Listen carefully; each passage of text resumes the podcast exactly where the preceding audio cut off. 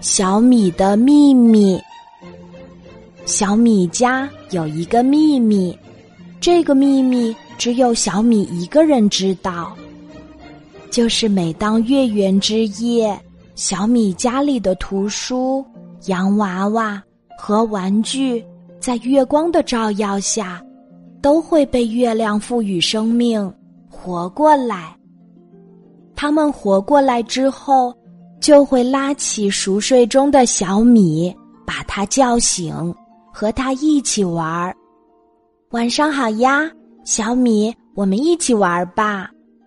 他们总会在月圆之夜这样说。中秋节的前一天，小米一家需要把家里装扮一下，招待客人。可是，需要干的事情太多了。小米一家忙了一整天都没有干完。晚上，小米一家都睡着了，谁也没有注意到天上圆溜溜的月亮。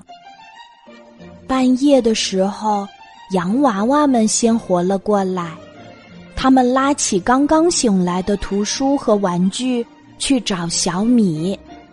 熟睡中的小米被他们吵醒了。可他还没有来得及抱怨一句，就被大家拉走了。小米说：“你们还有心情参加什么舞会呀？我现在没有心情参加你们的舞会。要知道，明天可是中秋节，我家里还有很多东西没有布置好呢。”大家一听。同时想到了一个新主意，不约而同地说：“就让我们来帮你装扮屋子吧。”接着，大伙儿就行动起来了。一本名叫《雨街的猫》的书，冲进了小米妈妈平时做菜的厨房，快速的做起了各种口味的月饼。洋娃娃、蜜蜂兔爬上茶几。和两只小白熊兄弟一起把桌子收拾得井井有条，剩下的玩具们把家里的一切东西都给换成了适合中秋节氛围的布置，就连窗帘也给拆下来换成了大月亮的图案。家里布置好了，大家就又各自回到了原来的地方。第二天早上。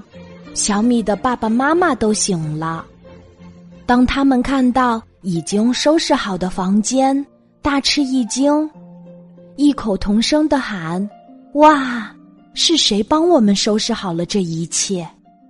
小米被爸爸妈妈的叫声给惊醒了，看到爸爸妈妈那惊讶的表情，就躲在角落里捂着嘴巴偷偷的笑呢。估计。他是不打算把这个秘密说出来了，不过他倒是很希望下次自己和玩具们约会时，爸爸妈妈能有机会看到。这就是小米和玩具伙伴们的小秘密。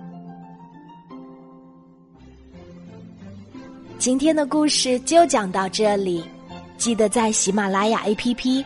搜索“晚安妈妈”，每天晚上八点，我都会在喜马拉雅等你，小宝贝，睡吧，晚安。